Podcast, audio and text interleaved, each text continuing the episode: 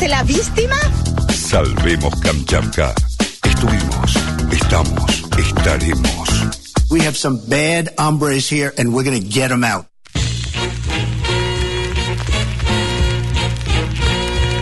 Canchasca, canchasca, son noticias para vos. 30 minutos de las 9 de la mañana. En un ratito llega Carlos Barragán para hacer todos en cuero en Paternal, acá en FM La Patria. Te puedes comunicar con nosotros al 1122 34 96 72 o 1122 34 96 72, el WhatsApp de la radio. También lo puedes hacer a través de Twitter con el hashtag Salvemos Kamchatka, en Instagram arroba Somos y nos puedes contar el sobre el tema del día. Puedes comentar sobre el tema del día que estamos abordando acá, que es cosas que haces en la cuarentena y no hacías habitualmente en la vida cotidiana, ¿no?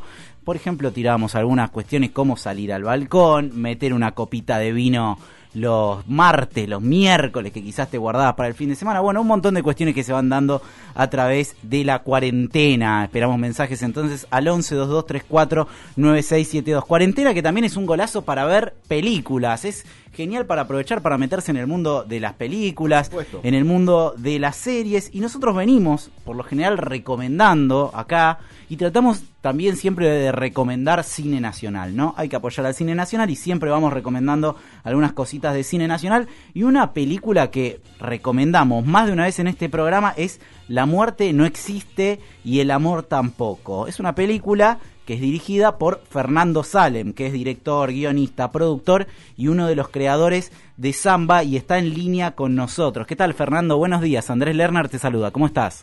Hola, ¿cómo andas, Andrés? ¿Cómo va? Gracias por llamarme. No, por favor, gracias a vos por la comunicación. Y la verdad que teníamos un montón de ganas de charlar con vos porque eh, bueno, la mencionamos varias veces la película La muerte no existe y el amor tampoco que está disponible en Cinear. La pueden alquilar por 30 mangos desde su casa con una tarjeta de débito, con una tarjeta de crédito. Se paga muy fácil y es una película que está buenísima. Es una película dura, es una película que tenés que encontrar eh, ese momento eh, para verla, pero la verdad tiene unas actuaciones que son muy impresionantes y tiene un laburo estético, Fernando, que me parece que eh, hubo mucho ojo puesto en eso, ¿no? En el, en el laburo estético. Muchas gracias. Sí, qué sé yo, eh, creo que ahí hay, mucho mérito también de, de Georgina Preto, que es la directora de fotografía con la que laburo desde que salí de la escuela de cine, Matías Martínez hizo la dirección de arte también, hay como un laburo si me dejan a mí solo con la cámara, no sé si sale tan bien. Claro. Pero, pero, la verdad es que es un laburo en equipo hermoso y, y, sí, se ve, se ve en pantalla por suerte. Sí, sí, mencionabas a la directora de fotografía y la verdad que es eso, la película tiene una fotografía que es impresionante. Además, está filmada, ¿en dónde está filmada la película? En 28 de noviembre, en Río Turbio y El Calafate, todo en la provincia de Santa Cruz. Claro, unos paisajes hermosos, unos paisajes hermosos. De hecho, si ponen el amor no existe, la muerte, eh, perdón, la muerte no existe y el amor tampoco, imágenes van a ver un poco de lo que es la fotografía de la película, seguramente, y es muy impresionante. Pero bueno, es una película que trata principalmente la historia de un duelo y la verdad yo compartí esto con, con, una persona que pasó un duelo hace poco y me, me acotó algo que no sé eh, qué me podés decir vos sobre eso, pero me dice, esta película está hecha por una persona que pasó un duelo sí o sí, porque hay cosas que son muy puntuales del duelo que las tuviste que haber vivido para conocerlas. No sé si esto es así o hubo un laburo muy fuerte de la investigación a la hora de armar el guion. Sí, eh, bueno, el libro está basado en, un, en una novela que es, que se llama Agosto, que escribió Niña Paula, y, tiene ese tinte. Yo creo que el libro también, eh, como vos decís, me, me, atrajo. Eh, sí, yo creo que todos a cierta edad, yo ya tengo 40 y largos, 43, este, pasamos por un duelo, y, y a mí la muerte de mi viejo, ponerle cuando yo tenía 15 años, fue fue, fue, fue, un duelo importante en medio de la adolescencia y yo creo que todo ese, tipo de experiencias dolorosas te marcan. Y bueno, y después a la hora de hacer una peli, yo creo que eso se, se ve de una manera u otra, ¿no? Tu, tu, tu transitar por, por ese dolor, eh, creo que después este deja como una especie de prisma, ¿viste? Y la luz le da de determinada forma. Eh, creo que el, laburo en, la peli, mucha gente me dice que, que siente que el duelo está muy bien tratado, que no hay golpes bajos, y, y la verdad que también es un gran mérito de, de los actores y las actrices, ¿no? Que, que hicieron unas interpretaciones bárbaras y a mí me, me casi sin tener que hacer ningún laburo, porque la verdad es que me tenía que esconder atrás de la cámara y ellos hacían todo. ¿Cómo está Fernando Fabricio Copres te saluda? ¿Qué haces, Fabricio? ¿Cómo andas? Bien. Eh, hay un camino, ¿no? Entre eh, cómo funcionan casi todas las cosas, tu ópera prima, y la muerte no existe, ¿no? Eh, hay, Sí. hay, hay, hay conexiones, pero también hay distancia. Me parece que cómo funcionan casi todas las cosas eh, tiene esa- ese aire de road movie eh, y, y esta apunta para otro lado, ¿no? Que, ¿Cómo fue tu... Va, no solo tu, tu transición entre una película y otra, sino de todo tu equipo de laburo. Eh, mira, el equipo traté de mantener eh, el- la misma gente, la mayoría son egresados de la ENERC, Claro. este, con- conmigo y traté de que sea el, el mismo equipo, los productores lo mismo, son socios. Y, mm, y después entre una peli y otra, bueno, en, en la primer peli uno tiene que demostrar como, tiene como una carga muy fuerte y tiene que tratar de, en principio, contar una historia a lo largo de 90, 80 minutos, no aburrir, que se entienda, que entre por izquierda, salga por derecha personaje, que, que no haya errores gramaticales, digamos, este, y mostrar que uno es capaz de, de sostener este, la atención a lo largo de X cantidad de tiempo y en el mejor de los casos provocar alguna emoción. Eh, la peli lo, lo cumplió, la verdad que cómo funcionan no- nos dio muchas muchas satisfacciones y sigue siendo una peli que, que adoro.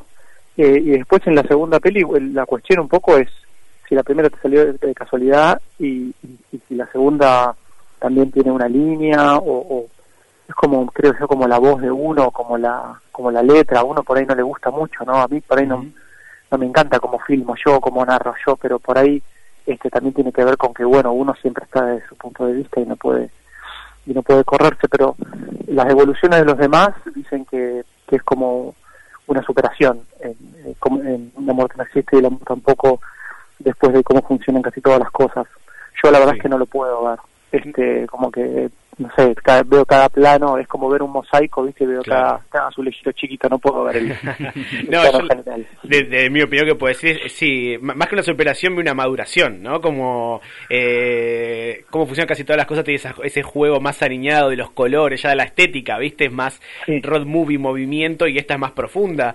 Pero también hay algo que conecta las dos películas, me parece, recién lo estaba pensando, que son los nombres eh, casi absolutistas, ¿no? La muerte no existe. O cómo funcionan casi todas las cosas, como te gusta esa cuestión de meter nombres casi endiosados. Sí, perdón. No, Yo creo que, que que es como el título es re importante y, Sí. y estábamos adaptando una novela que se llama Agosto y hay tantas cosas con el mes de agosto y, y yo dije bueno tenemos que encontrar un nombre para la peli. Una vez en un festival de cine en Alemania me habían invitado y, y había un montón de gente para ver cómo funcionan casi todas las cosas y me acerqué a la gente para ver por qué una persona en Mannheim en Alemania eh, había sacado entrada para ver A ver. Dijo que- Sí. me dice por el título, me dice, me llamó mucho la atención. Claro. Yo creo que a la hora de nombrar los, los laburos, este, uno tiene que tratar de por lo menos provocar un, como un pequeño desequilibrio en la persona que lo está viendo y decir, bueno, quiero ver de qué se trata esto, porque no es algo, quiero ver cómo se resuelve esto de que la muerte no existe y el amor tampoco. Quiero, quiero ver si es así o no. Claro, Claro. claro, sí, sí, como, como movida de marketing de los dos de eh, nombres es impecable. Y bueno, acá otro, el otro tema que es el que más te está atareando, creo, estos días, que es el streaming, ¿no? ¿Cómo te adaptaste a las proyecciones, a los vivos de Instagram? ¿Cómo estás llevando todo esto, todas estas semanas? Mira, el lanzamiento de, de La muerte no existe y el amor tampoco tuvo una particularidad que fue que, que bueno, estuvimos solamente en el Gomont y en el Malva Sí. Y, y llegamos a, a 16.000 espectadores también en el Cairo y todo lo demás, pero fue como un lanzamiento muy específico en, en algunas salas eh, y yo iba a las salas, este, es algo que me, me forcé a hacer también en la peli anterior y, y voy y hablo con el público y charlamos después de la película y a veces la presento si no me dejan en el cine quedarme después este le- le- les agradezco el hecho de, de que hayan ido hasta el cine y hayan dejado las cosas que tenían que hacer. Y en general la gente que va al se sorprende de ver al director este ahí presentando su peli pero creo que es algo que tenemos que hacer no como como realizadores y realizadoras de, que es- que hay muchos compañeros eh, y compañeras que lo están haciendo que es acompañar su peli y ponerle el cuerpo eh, y, y en esto del streaming eh, lo que hicimos fue hace creo que ya casi un mes eh, fue hacer una proyección y lo que les propongo es que vayan todos a cinear, que, que le pongamos play a la peli sí. al mismo tiempo y lo que hago en el vivo de Instagram en arroba Salem es hacer los comentarios del director en vivo. No sé si ustedes por ahí son muy jóvenes, pero yo a veces alquilaba DVD con el, con, el- con y te podías seleccionar la- el comentario del director Sí, sí, sí, me acuerdo. y vos veías toda la película comentada, no sé, por Wim Wenders, que te contaba cada plano, Claro. cada escena, qué, se, qué cosas se había equivocado. Entonces era como ver un making of. Sí. Eh, la maravilla de los DVDs, ¿no? Cuando venía con, Sí. con todo ese material extra hermoso. Igual te digo, no somos tan jóvenes, Fernando. Yo por lo menos llegué hasta el VHS eh, Ah, y, muy y bien, a dejar las bien. películas en los buzones del videoclub de la vuelta. eh, Claro que sí, claro que sí.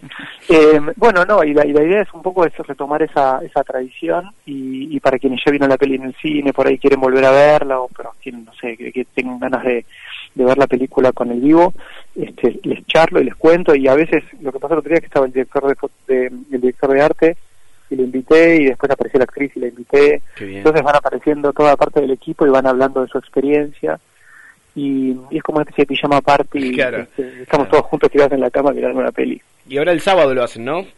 Sí, el sábado a las 9 nos conectamos y nueve y media le damos todos play. Y, y después de la peli, quienes no tengan ganas de escucharme a mí durante toda la película, este, se pueden conectar y hacemos preguntas y respuestas y, y charlamos un rato más sobre la película. Me parece que es un, por lo menos es el plan que podemos hacer, ¿no? Para acompañar la película y para, para disfrutarla todos juntos. Sí, sí, para también zafar un poquito de esta cuarentena, ¿no? Que nos tiene tan encerrados y un poco lejos de las actividades culturales a veces. Estamos charlando Sí. con Fernando Salem, director, guionista, productor, uno de los creadores de Samba. Fernando, eh, te diste otro lujazo, me parece, en La muerte no existe, que es contar con la música de Santiago Motorizado, ¿no? Sí, sí, yo no lo, no lo puedo creer todavía porque porque también soy fan del Mató a un Policía Motorizado y, y porque le mandé mensajitos, como le podría mandar mensajitos a cualquier persona diciéndole, hola, mira, tengo un de película. Y la verdad es que no entendí, no me daba bola, como corresponde. Y hasta que, bueno, un día conseguí que ir a la casa, le mostré lo que había filmado hasta ese momento, que ya habíamos vuelto de rodaje, y, y vio el material, y medio que yo no lo estaba convenciendo, me pareció, y en un momento le dije, mira, la verdad es que la película trata de que la, la vida no tiene sentido y que bueno, que el amor por ahí es lo único que nos puede llegar a salvar. Y ahí levantó la vista de la compu, me mira y me dice, "Ah, ahí eso me gustó.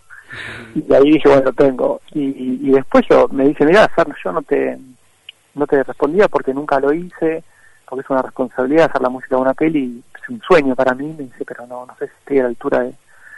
Le dije, lo único que tenés que hacer es hacer lo que haces siempre con, con imágenes. Claro. Este, y hizo un laburo hermoso y está en Spotify toda la banda de sonido de la peli y nada, es un artista que, que hizo que la película este, que sea mucho más sensible, mucho más profunda, porque él tiene como una sensibilidad muy, Sí. muy particular. Ahora, tiraste toda la carne al asador con esa frase, que es una frase buenísima, ¿no? Con respecto a que la vida no tiene sentido y la verdad que el amor es una del, casi la única cosa que le da sentido a, a este mundo, sobre todo viendo las cosas que están pasando en este momento, las imágenes que vemos en todo el mundo, creo que incluso se resignifica todavía más esa frase que le dijiste en ese momento. Sí, ¿no? Como que si uno empieza a simplificar, viste, como en matemática, uno empieza a simplificar las cosas que, que tiene alrededor y, y, no sé, me parece que uno se termina quedando con esos pequeños momentos que no, como la primer peli, como que no tienen explicación, hay cosas que no tienen explicación y yo solamente ahí uno puede sentir y, y ver qué le está pasando, ¿no? Un montón de cuestiones simbólicas ahora están deja- quedando fuera de, no tienen sentido. Este, el hecho de, de salir a hacer las compras es una aventura, este, sé que que volver a, a sentir o volver a, pe- a pensar o poder este, estar un poco en silencio y adentro que yo como escritor y, y director estoy acostumbrado me gusta Claro. Este pero me parece que, que, que puede llegar a ser una una pista para el mundo que viene si es que viene un, Sí. ah, esto va a seguir el- nosotros estemos arreglo ¿no? me parece Ahora, va, en el mundo artístico esto sin duda va a tener algún tipo de repercusión, ¿no? Porque todo lo que la ciencia ficción se imaginó hace algunos años eh, probablemente queda muy corto a lo que estamos viviendo en este momento y no sé, pensar que quizás hay un movimiento artístico dentro de algunos años que esté bastante influenciado en lo que estamos viviendo por estos días, que es una locura total. Absolutamente, sí, sí, sí, y hay, hay cosas que lo- hay, hay, hay películas que lo predijeron, estoy a pensar en Wally, es una película de animación Sí, en donde todos están metidos adentro de, de sus propios cascos este de, de contenidos y solamente comen y ya nadie camina.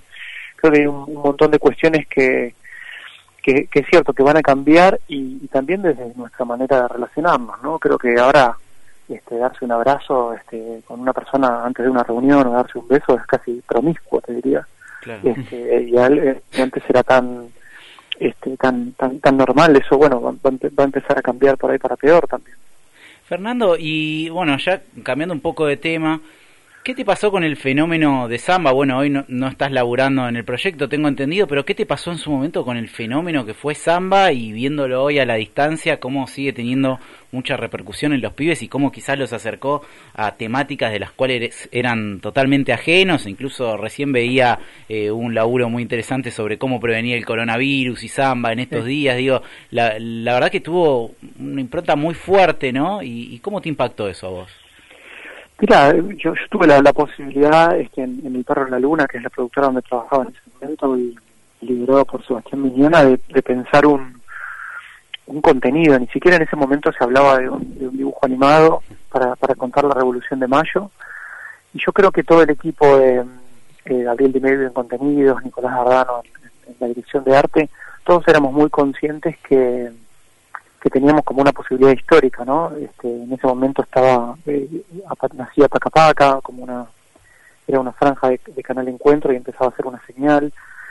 Y creo que todos teníamos como, como esta, esta conciencia de estar en un momento histórico del país, este, en donde podíamos eh, revisar la historia, podíamos hacer contenidos para, para chicos sin que sea, este, siempre decimos que no sean sujetos de consumo, sino este, sujetos de derecho y, y no subestimarlos.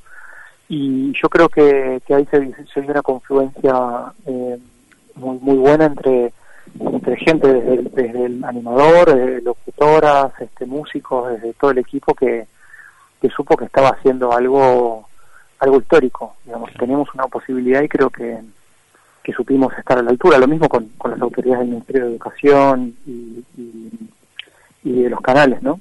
Claro. Y yo creo que eso, bueno, se ve, esa, esa responsabilidad, esa, esa, esa obsesión por, por investigar los contenidos, por, por tomárselo muy en serio, este, creo que eso hizo que, que trascendiera y que a mí me sorprende y me, me fascina que, que vengan chicos y chicas y que estén gritando seamos libres, que no nos importa nada, o que reconozcan a Juana Zurduy, a, a Belgrano. Me pongo a pensar qué pensaría Belgrano, qué pensaría Juana Zurduy o, San Martín, lo veía en este video que vos decís de- del coronavirus que salió ahora, este y, por ahí lo ves a, San Martín y, y decís, bueno, creo que es el lugar que San Martín eh, hubiese decidido ocupar, este, el, de, el de pelear contra esto también.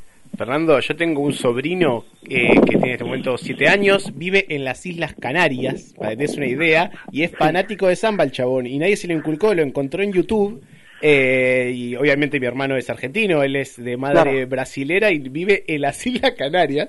No, es buenísimo. Le llevé la remera de samba y estaba fascinado. Pero es increíble eso, que cómo le llegó eh, por YouTube y lo entendió el código al toque. Eso me llamó la atención, ¿no? Como mi hermano que tampoco es un tipo que le iba a inculcar, digamos, No, de claro. alguna manera, lo- le llegó solo y él sin haber recibido, digamos, por la escuela, por algo, lo, lo entendió. Eso me sorprendió mucho.